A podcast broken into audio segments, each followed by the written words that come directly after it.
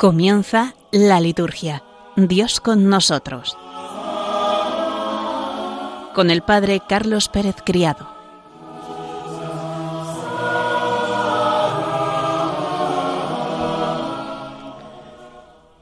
Queridos oyentes, bienvenidos un lunes más ya insertos en este tiempo de la cuaresma a nuestro programa La liturgia Dios con nosotros.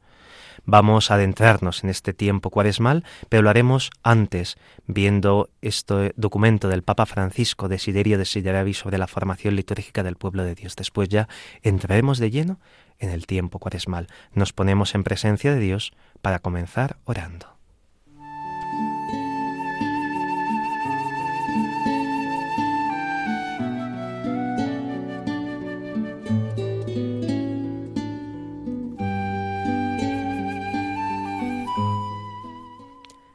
Del Evangelio según San Marcos. En aquel tiempo Jesús tomó consigo a Pedro, a Santiago y a Juan, subió aparte con ellos solos a un monte alto y se transfiguró delante de ellos. Sus vestidos se volvieron de un blanco deslumbrador, como no puede dejarlos ningún batanero del mundo. Se les aparecieron Elías y Moisés conversando con Jesús. Entonces Pedro tomó la palabra y dijo a Jesús, Maestro, qué bueno es que estemos aquí Vamos a hacer tres tiendas, una para ti, otra para Moisés y otra para Elías. No sabía qué decir, pues estaban asustados. Se formó una nube que los cubrió y salió una voz de la nube. Este es mi Hijo, el amado, escuchadlo. De pronto, al mirar alrededor, no vieron a nadie más que a Jesús, solo con ellos. Cuando bajaban del monte, les ordenó que no contasen a nadie lo que habían visto, hasta que el Hijo del Hombre resucitara de entre los muertos.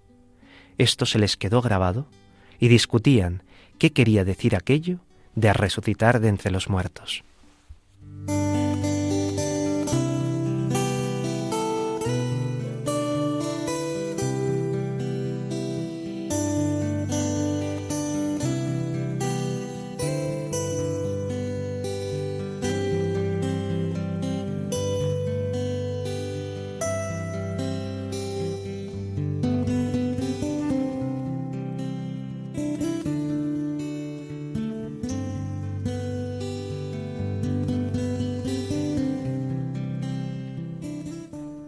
Jesús llevó a sus apóstoles Pedro, Santiago y Juan solos a un monte alto, en un lugar apartado, y mientras oraba se transfiguró. Su rostro y su persona se volvieron luminosos, resplandecientes. La liturgia vuelve a proponer este célebre episodio precisamente en el segundo domingo de Cuaresma. Jesús quería que sus discípulos, de modo especial los que tendrían la responsabilidad de guiar a la Iglesia naciente, experimentaran directamente su gloria divina para afrontar el escándalo de la cruz. En efecto, cuando llegue la hora de la traición y Jesús se retire a rezar a Getsemaní, tomará consigo a los mismos, Pedro, Santiago y Juan, pidiéndoles que velen y oren con él. Ellos no lo lograrán, pero la gracia de Cristo los sostendrá y les ayudará a creer en la resurrección. Quiero subrayar que la transfiguración de Jesús fue esencialmente una experiencia de oración. En efecto, la oración alcanza su culmen y por tanto se convierte en fuente de luz interior cuando el espíritu del hombre se adhiere al de Dios y sus voluntades se funden como formando una sola cosa. Cuando Jesús subió al monte, se sumergió en la contemplación del designio de amor del Padre, que lo había mandado al mundo para salvar a la humanidad. Junto a Jesús aparecieron Elías y Moisés, para significar que las sagradas escrituras concordaban en anunciar el misterio de su Pascua, es decir, que Cristo debía sufrir y morir para entrar en su gloria.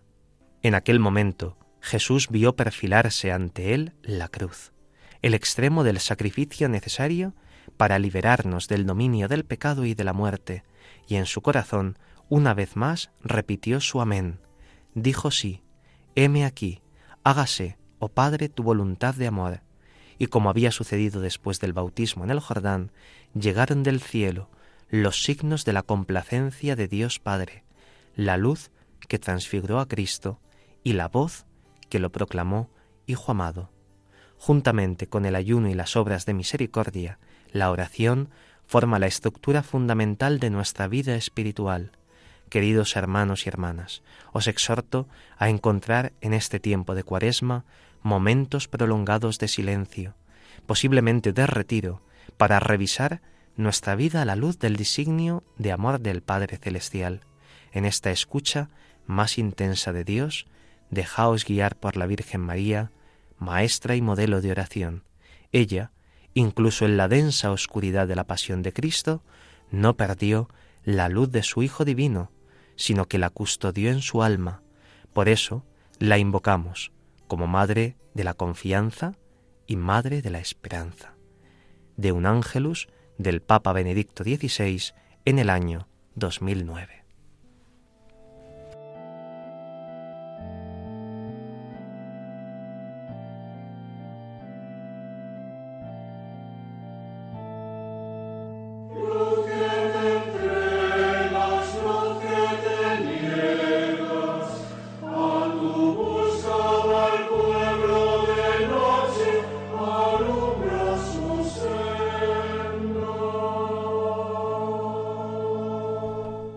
Precisamente para que nos centremos más en el misterio de Cristo y en el misterio también que es nuestra propia conversión y adherirnos más a Él, durante este tiempo se omiten las memorias de los santos y se dejan todas ellas como conmemoraciones, como ya habíamos explicado. Quedarán, eso sí, las fiestas y las solemnidades, que habrán de celebrarse también con ese estilo propio cuaresmal. Esta semana únicamente se nos presenta a nuestra consideración el día 27 la conmemoración de San Gregorio de Narek, abad y doctor de la Iglesia, un gran padre del Oriente cristiano que nos puede aportar mucho a nuestra espiritualidad y a la comunión también de todas las iglesias. Recordamos también que los santos tienen ese papel muy concreto en el tiempo de Cuaresma, ya que ellos son ejemplo para nosotros de conversión, de adherirse a Cristo y alejarse del pecado, y por eso también los invocamos en las estaciones cuaresmales y como se nos propone la liturgia de la Iglesia al comienzo de las misas dominicales en el tiempo de Cuaresma.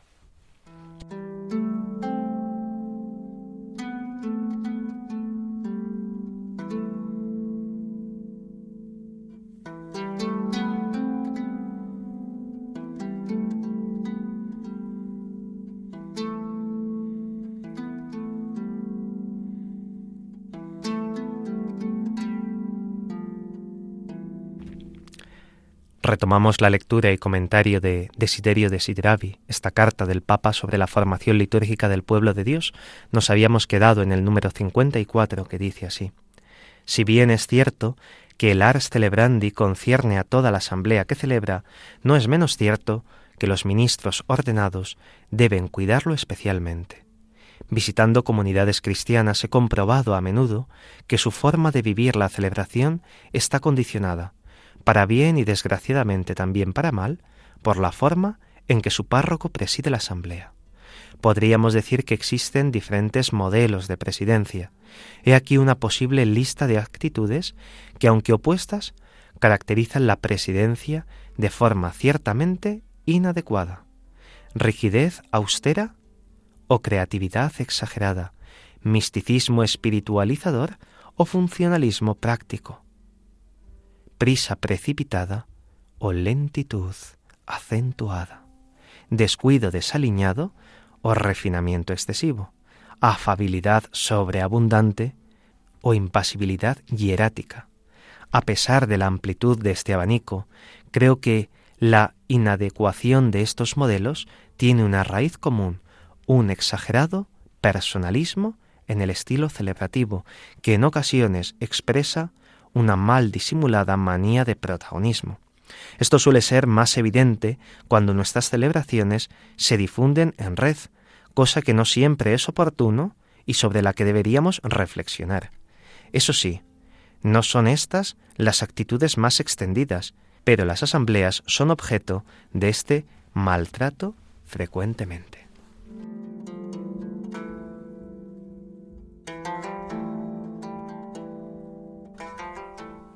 El Papa nos tira un poco de las orejas aquellos que presidimos la celebración de la Eucaristía. Recuerda que el Ars Celebrandi es propio de toda la asamblea, también de los fieles que participan en la celebración, pero también del ministro que la preside, y que muchas veces puede haber grandes diferencias por un pecado que puede ser muy propio de los sacerdotes, el personalismo. Un personalismo que se ve en tantas cuestiones de cómo se lleva una comunidad parroquial, no solo en lo litúrgico, pero que en lo litúrgico a veces puede desarrollarse de una manera excesiva. Y el Papa ponía aquí distintos abanicos, distintas posibilidades de actitudes que él tantas veces ha observado y en lo cual pues nosotros quizá alguna vez hayamos podido caer. Por eso es bueno que nos examinemos y digamos, ¿y yo cómo celebro? ¿Soy fiel al misal? Evidentemente que tendremos que ser fieles a lo que la Iglesia, que es universal, nos pide a cada uno en nuestra singularidad. Y claro que hay cuestiones que se pueden adaptar y que el misal deja a una adaptación de cada conferencia episcopal o incluso de cada asamblea, o que el propio ministro en cada celebración puede elegir, ¿no? Cada una de las formas del acto penitencial. Hay muchas cosas que se pueden elegir dentro del marco de lo que está establecido, pero ojo con los personalismos, que se ven a veces mucho en la celebración, y el Papa, fijaos, después de haber pasado una pandemia, nos dice, y en las redes sociales esto se puede acentuar. Ojo, hay un documento que no se nos olvide que ha sacado hace muy poco la Conferencia Episcopal Española sobre las celebraciones retransmitidas. Y se nos recuerda que estas celebraciones no se pueden realizar de cualquier modo, no se pueden realizar en el salón de casa y que también tienen que estar puestas bajo la supervisión del obispo diocesano. No se puede hacer las cosas de cualquier forma. No podemos crear esas parroquias digitales más allá de la parroquia que se nos ha encomendado. Claro que tendremos que llegar a esas personas que a lo mejor no pueden llegar, pero también hay unos medios que se ponen al alcance de esas personas y también hay formación muy adecuada a la cual podemos acudir y no sólo lo que cada sacerdote, con nuestro ego más o menos exagerado, queramos autoimponernos. Es bueno que en la celebración veamos ese marco objetivo y que no tendamos a esa ley del péndulo, ¿no? A veces vemos esas actitudes muy pendulares, ¿no? O hago lo que me da la gana en la celebración o hay un hieratismo, ¿no? Una rigidez muy fuerte ninguna de ellas son adecuadas para un buen ars celebrandi.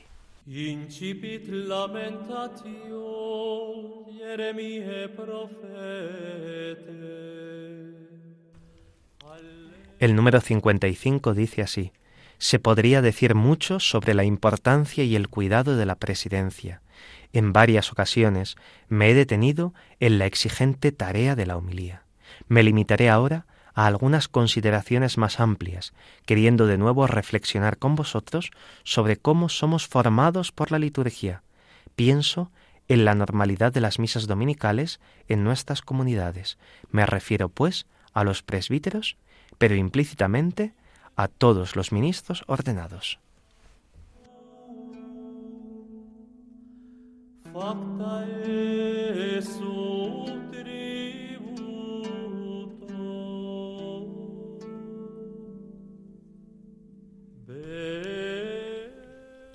El Papa se va a detener ahora en algunos aspectos de nuestras misas dominicales en las comunidades habitualmente, ¿no? En las comunidades parroquiales, que son la mayor parte de ellas. También hay comunidades religiosas, ¿no? de vida monástica que tienen allí su celebración dominical, pero el Papa se va a detener en lo que es más común en toda la vida de la Iglesia. Y fijaos, antes de pasar al siguiente número, quiero destacar algo que dice aquí el Papa, y es que somos formados por la liturgia. No formamos nosotros la liturgia, sino que la liturgia nos va formando a nosotros. Por eso, cuanto más profundizamos en las celebraciones litúrgicas, más somos transformados interiormente por esa acción del Espíritu Santo que nos transforma de manera eficaz en la celebración, pero también por cómo la Iglesia celebra. Si la Iglesia no canta el aleluya en el tiempo de Cuaresma, nos está formando. Si la Iglesia canta el aleluya la Pascua o el gloria, lo hace por algo. Si no se adorna exteriormente la Iglesia tanto como en otros tiempos litúrgicos, nos habla también de una sobriedad que nos tiene que formar a cada uno de nosotros. Vamos a seguir con el siguiente número de este documento.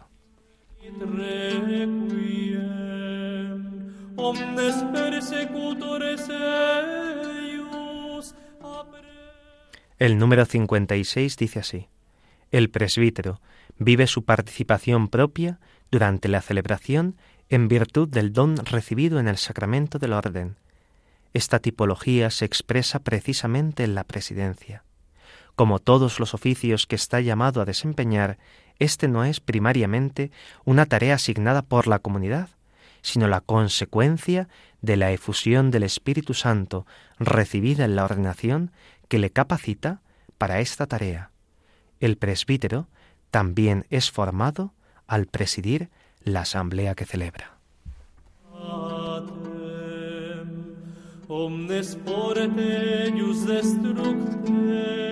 sacerdotes virgines et ipsa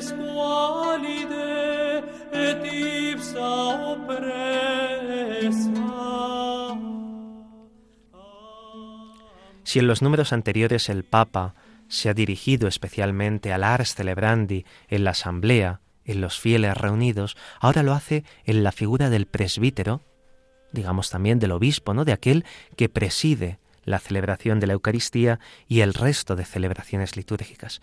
Y bien perfila el Papa que este ministerio de la presidencia no es una delegación de la comunidad, ojo, que somos católicos, no es una delegación de la comunidad para que, bueno, uno entre iguales hoy venga a presidirnos la celebración, sino que esta presidencia es una consecuencia del Espíritu Santo.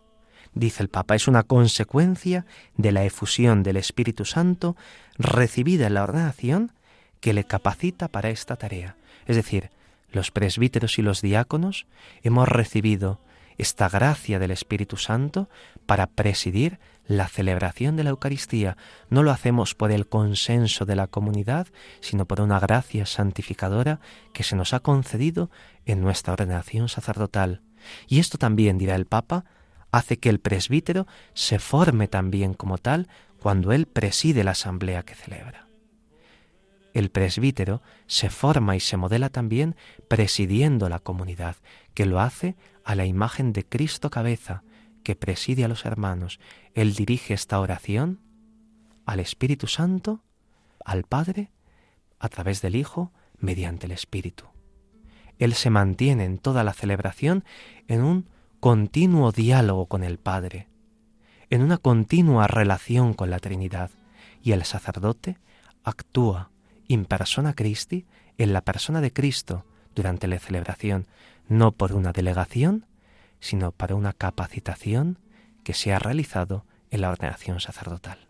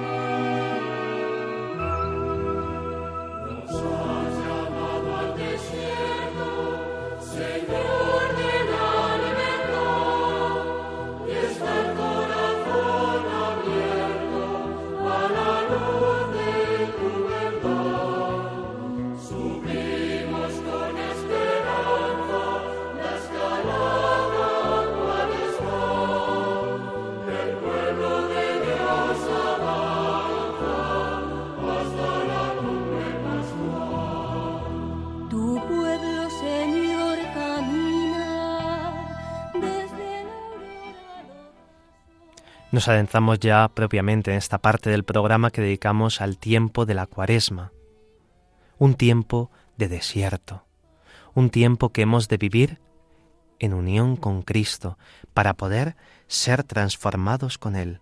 Podríamos decir que en la liturgia de la cuaresma Dios se hace el encontradizo con nosotros, con nuestras esperanzas, con nuestros dramas, y nos anuncia lo que ha hecho y lo que quiere hacer hoy por nosotros, nuestra liberación de esa esclavitud que es el pecado.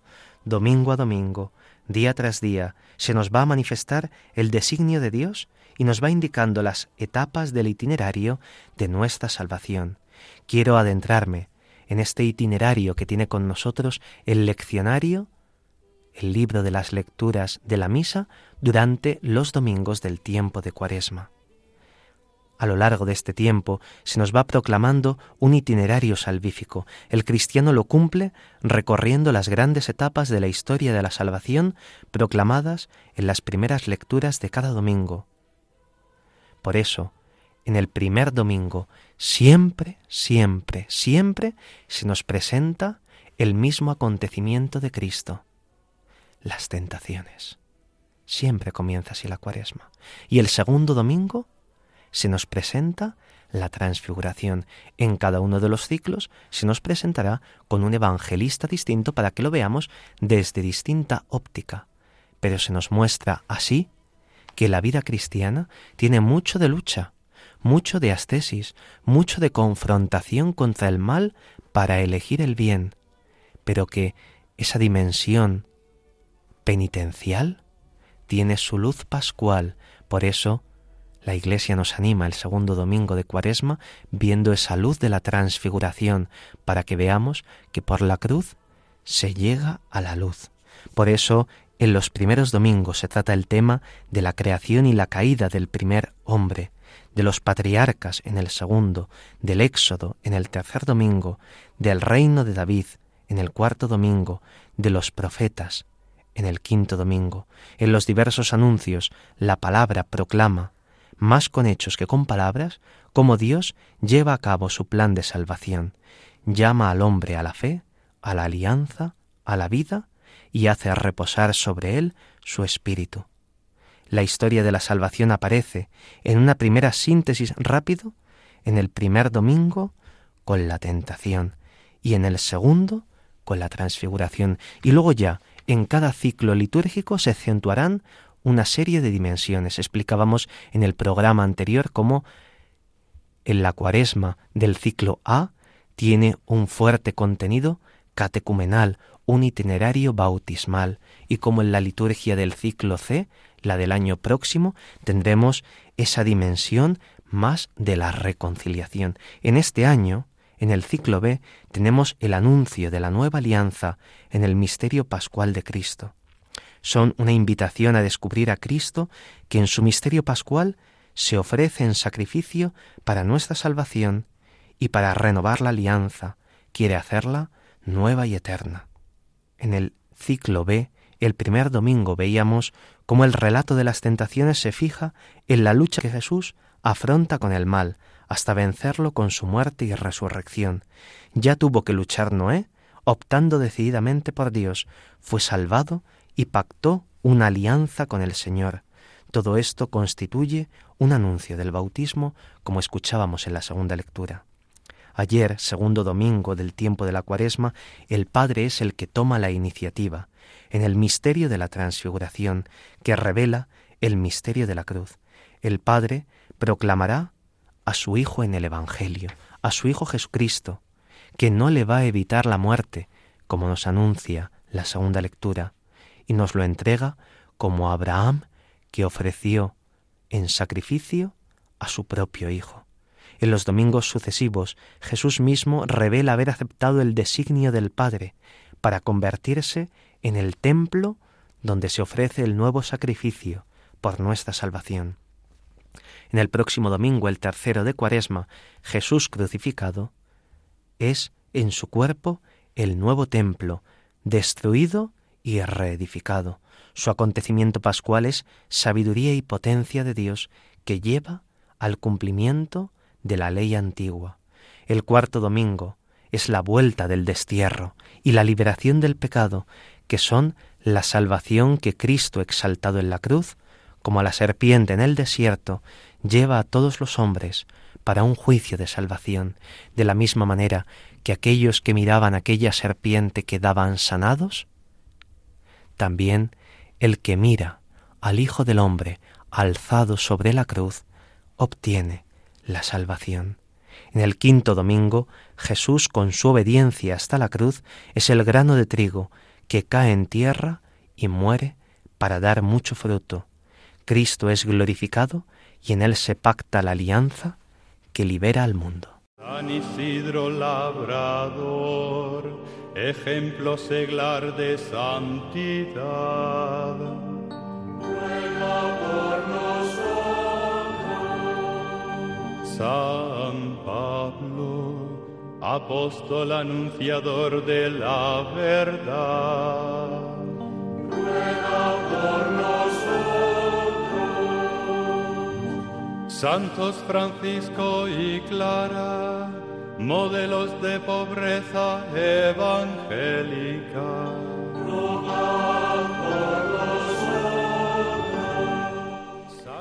Escuchando esta versión de las letanías de los santos, que quizá es demasiado extensa para que la pongamos al comienzo de la celebración, ¿no? Porque como a cada santo le incluye, pues como ese título que le caracteriza son unas letanías muy largas, pero son bellas para nuestra oración, ¿no? Porque hay elementos litúrgicos como este de las letanías de los santos, que lo podemos tomar para nuestra oración personal, ¿no?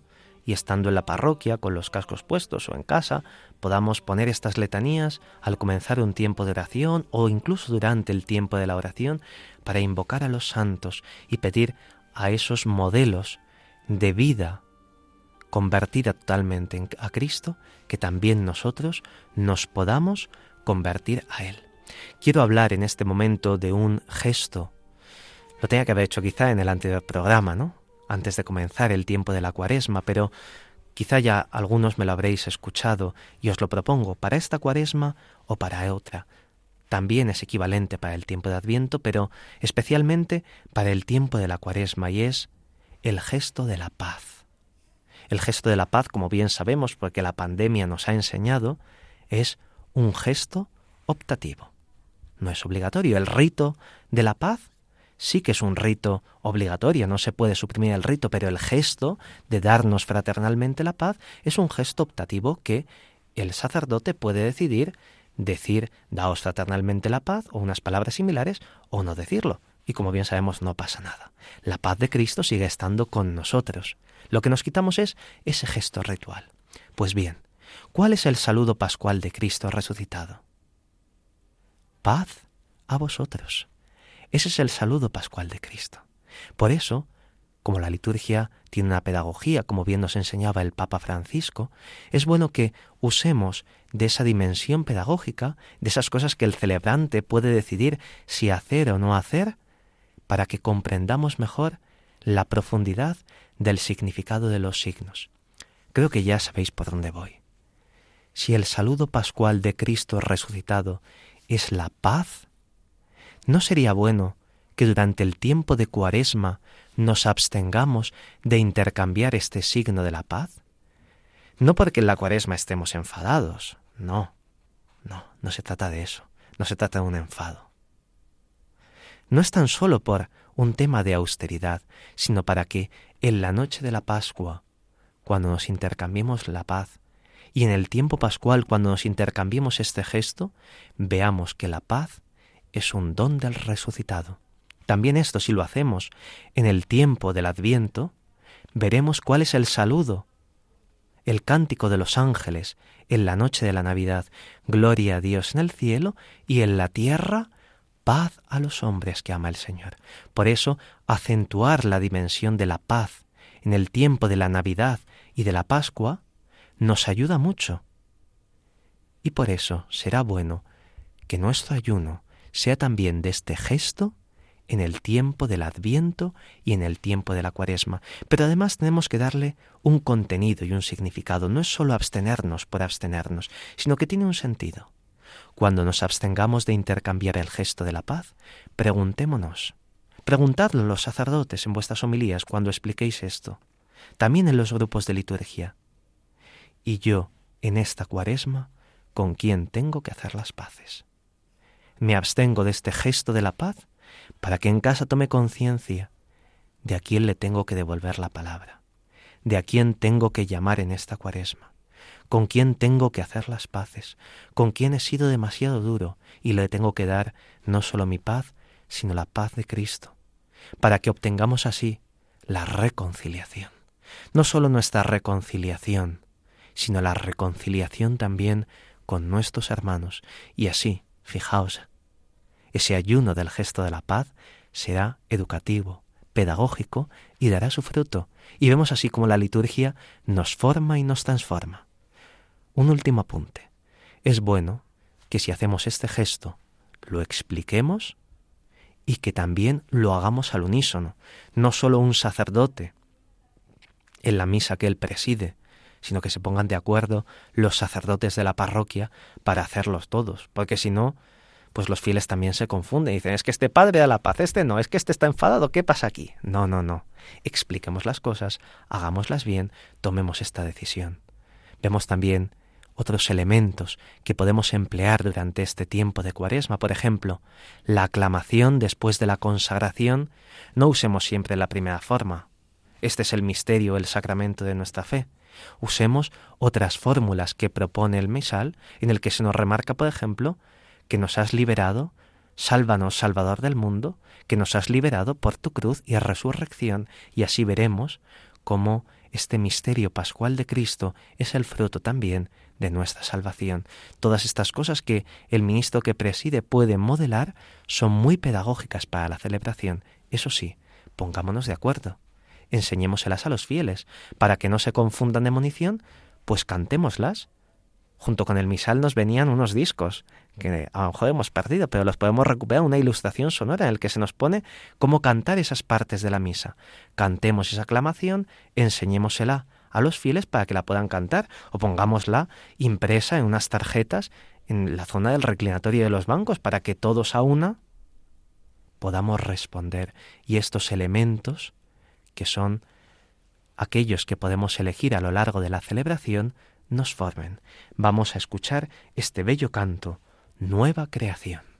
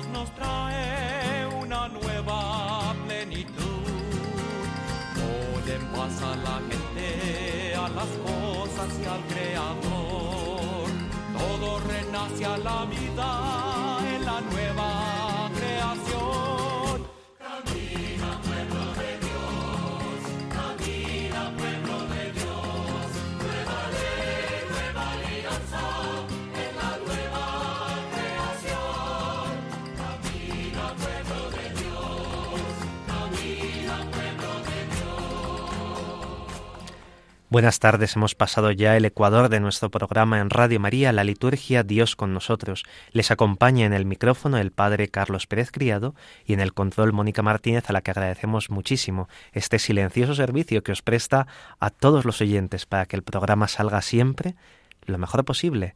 Hemos escuchado este canto clásico, Camina pueblo de Dios, nueva creación, que podemos cantarlo en nuestras asambleas, un cántico que no tiene que ser muertecino, sino que como habéis visto es animado y que nos ayuda a caminar. Lleva ese ritmo ágil de caminar, de avanzar en peregrinación, esta peregrinación del tiempo de la cuaresma que nos lleva a la conversión en el encuentro con Cristo resucitado.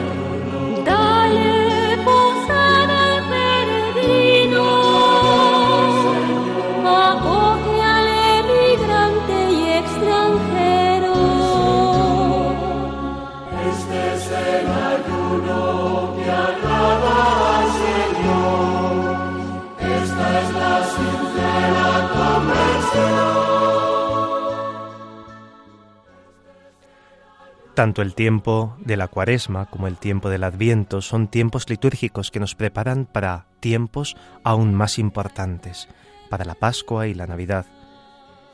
Estos tiempos son centrales y nucleares en el año litúrgico y vienen precedidos, cada uno de ellos, de un tiempo que los prepara. La cuaresma es a la Pascua como el adviento a la Navidad, pero adviento y cuaresma son tiempos en que las comunidades cristianas están psicológicamente más predispuestas a la creatividad, a hacer cosas, a organizar algo. Por esta razón debemos aprovechar estas disposiciones para mejorar y potenciar el canto. En Cuaresma, los cantos cuaresmales deben ser más específicos, más identificadores del tiempo litúrgico que celebramos. Hay que cuidar que los cantos cuaresmales no vayan todos en la misma dirección, es decir, la penitencial. Además de esta dirección, hay que potenciar la dimensión catecumenal, la dimensión bautismal, el camino hacia la Pascua, por la cruz a la luz, la alianza. Debemos tener una actitud y disponibilidad mayor para que nuestra liturgia, musical y oracionalmente, salga de lo rutinario y de lo convencional. En Cuaresma no cantaremos ni el Gloria ni el Aleluya, reservándolo para que estallen jubilosamente en la bella y hermosa vigilia de la Noche Santa de la Pascua. Los instrumentos musicales acompañarán de forma discreta, de forma práctica podríamos decir, sosteniendo el canto, pero no sonarán con carácter autónomo, festivamente. Dentro de la austeridad que caracteriza este tiempo de la cuaresma, se nos permite que el cuarto domingo de cuaresma, conocido tradicionalmente como el domingo del Etare y la solemnidad de San José, los instrumentos festivos y también el adorno con flores en el altar se dispongan de una mayor forma. Es un detalle que la pedagogía materna de la Iglesia introduce en estos días especiales.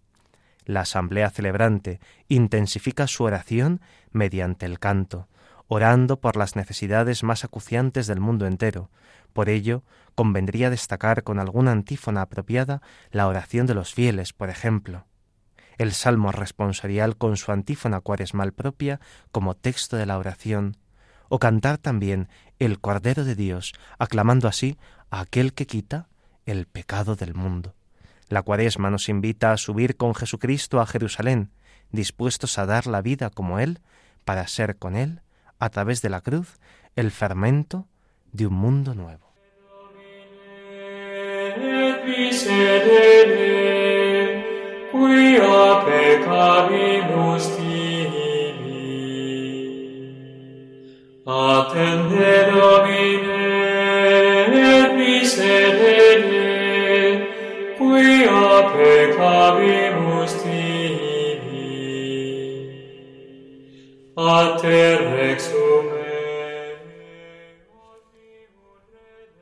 El tiempo de Cuaresma tiene que ser un tiempo de austeridad también en el canto, un tiempo de austeridad en el ornamento del templo, tiempo de austeridad en los instrumentos musicales. Como signo de austeridad no deberíamos cantar el canto final ni tampoco el rito de la paz, para resaltar así más en la Pascua la presencia del resucitado. Sí que sería muy adecuado, como acabamos de decir, cantar el Cordero de Dios, cantarla de esa forma litánica, tan bella, hasta que la hostia, el Cordero, haya sido partido por entero, para luego mostrar al pueblo, este es el Cordero de Dios que quita el pecado del mundo, este es el que nos da la paz. Tampoco hagamos sonar los instrumentos en momentos que son para el silencio, como por ejemplo durante el canto de las ofrendas y mucho menos durante la consagración, algo que no se debería de hacer nunca, como indica la ordenación general del misal romano. No es indiferente el hecho de preparar unos cantos u otros. En las primeras semanas de Cuaresma, el tono de las lecturas y de las oraciones, y por tanto de los cantos, es de nuestra conversión y cambio vivencial. Sin embargo, las últimas semanas, a partir ya del cuarto domingo, están centradas en el camino de Jesús y su cruz. Si ya el miércoles de ceniza entonamos el Ved la cruz de salvación o el Victoria tú reinarás, pues no respetamos la dinámica pedagógica que tiene el tiempo de la cuaresma. Es muy importante y pedagógico la programación de los cantos. ¿Qué vamos a cantar en la primera parte de la cuaresma? ¿Qué vamos a cantar en la segunda parte de la cuaresma? ¿Qué cantaremos en los días del triduo pascual? Cuando el grupo de liturgia organiza y selecciona bien una serie de cantos para la cuaresma, está influyendo en los fieles, tal vez más que el sacerdote con su homilía. Tenemos que cambiar el repertorio y mejorar la oferta musical para nuestras comunidades. Ahora tienen que ser cantos específicos, de la misma manera que en Adviento o en la Navidad son cantos que identifican el tiempo en el que estamos. No podemos contentarnos con cantar como la mayoría de los domingos, juntos como hermanos, qué alegría cuando me dijeron, o el pescador de hombres, o no podemos caminar, cantos que cantaremos durante el tiempo ordinario tantas veces, pero no en el tiempo de la cuaresma. Dejémosle a estos tiempos un descanso. Os hago alguna propuesta de cantos. Nos has llamado al desierto. Dios es fiel. La nueva alianza errante voy, en tierra extraña peregrinos, llorando los pecados. Camina, pueblo de Dios, este es el ayuno, cruzando el inmenso desierto y otros muchos que forman parte de estos cantos propios del tiempo de la cuaresma. Tendríamos que conservar piezas gregorianas como el Atende Domine et Miserere que acabamos de escuchar y volvemos a escuchar a continuación. Attende Domine et miserere, quia tibi. Attende Domine et miserere,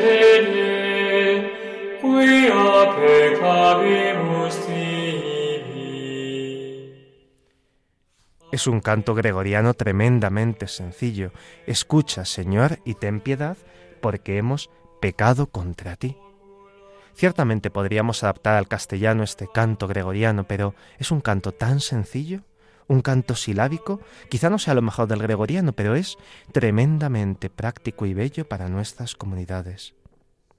Hay también otros cantos gregorianos que podemos cuidar para este tiempo de la cuaresma, el Parce Domine, Stabat Mater, tantos otros que podemos ir introduciendo poco a poco cada año uno en nuestras comunidades. Tampoco hemos de arrinconar los cantos populares más tradicionales, como Perdona a tu pueblo, Señor, perdono, Dios mío, amante Jesús mío. Son cantos que han calado muy profundamente en nuestro pueblo y nos resultan muy útiles para los ejercicios piadosos de la cuaresma, como puede ser el Vía Crucis.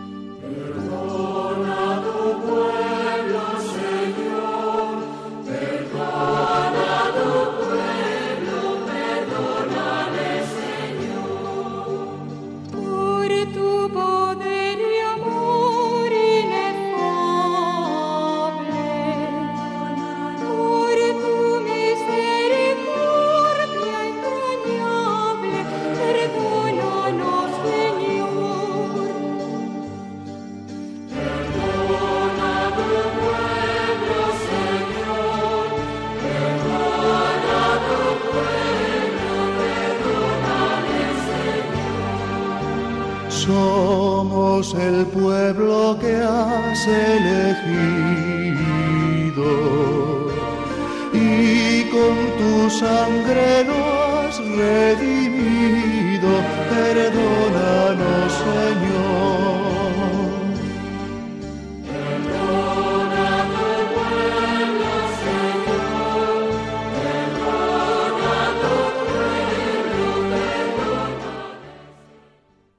Vamos a escuchar algunos textos, ya que estamos finalizando nuestro programa, de la antigua liturgia de España, la liturgia hispano-mozárabe o de los visigodos. La oración admonicionis del viernes de la primera semana de Cuaresma dice así: Dios Todopoderoso, te presentamos nuestras humildes súplicas. Tú no te alegraste por el daño que recibió tu obra cuando el primer hombre fue engañado, sino que le concediste el gozo salvador de la victoria, para que dejando de lado al autor del delito, esto mismo arrancara el estímulo del pecado en sus descendientes. Tú quisiste que al vencer la abstinencia con el ayuno se ocasionara la ruina de aquel enemigo, que sacó su fuerza de la caída en la gula ante la comida. De este modo, la maliciosa sugestión de la serpiente será pisoteada con el remedio del ayuno. Si la observancia del precepto supera al instinto de la voluntad, tomando la fortaleza saludable de la continencia y posponiendo el consentimiento a la glotonería. Será aplastada la cabeza del dragón que indujo al error primero. Por tanto, Señor, ya que sin ti nos consta que no podemos ni escapar ni vencer, actúa tú en nosotros y por nosotros, de manera que entre el Adán que pereció en el paraíso y aquel que vivió en el desierto, nosotros no imitemos al que fue el primero, sino al que es el mejor, y teniendo más en consideración la excelencia de la misión que la mera procedencia en el tiempo, sea ilimitado, en primer lugar, el que fue segundo, viva en nosotros de tal modo su provechoso ejemplo, que en el tiempo de santificarnos con el ayuno, liberados por el vencedor con la templanza, nuestra naturaleza guarde tal abstinencia que no acabe arruinada por la incontinencia.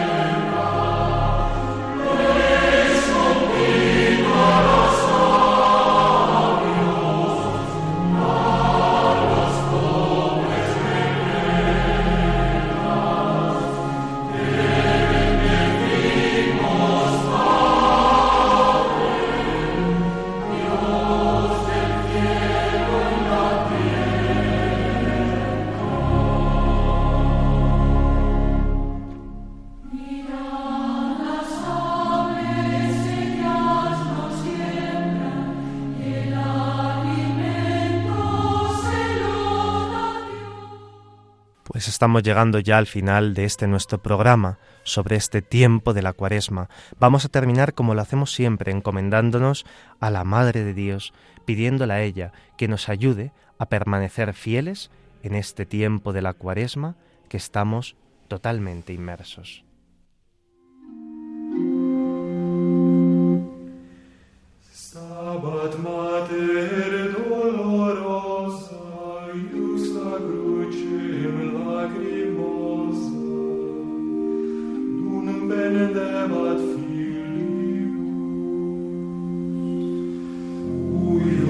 animam gementem contristata et dolentem, errans ibi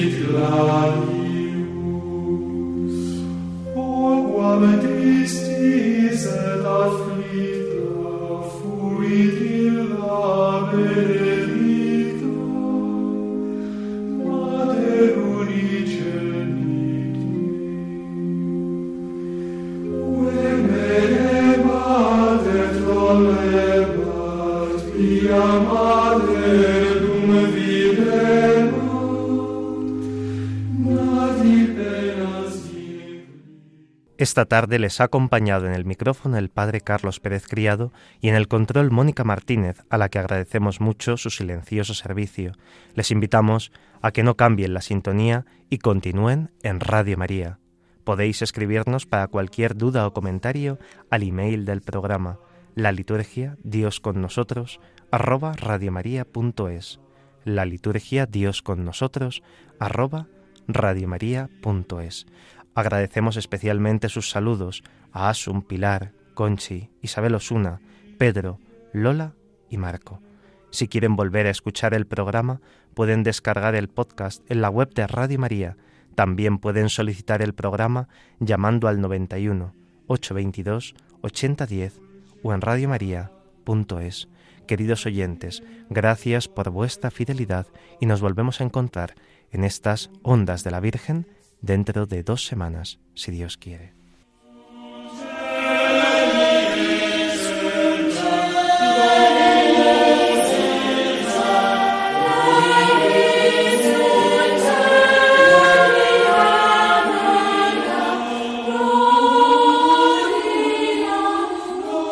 Así concluye la liturgia. Dios con nosotros, con el Padre Carlos Pérez Criado.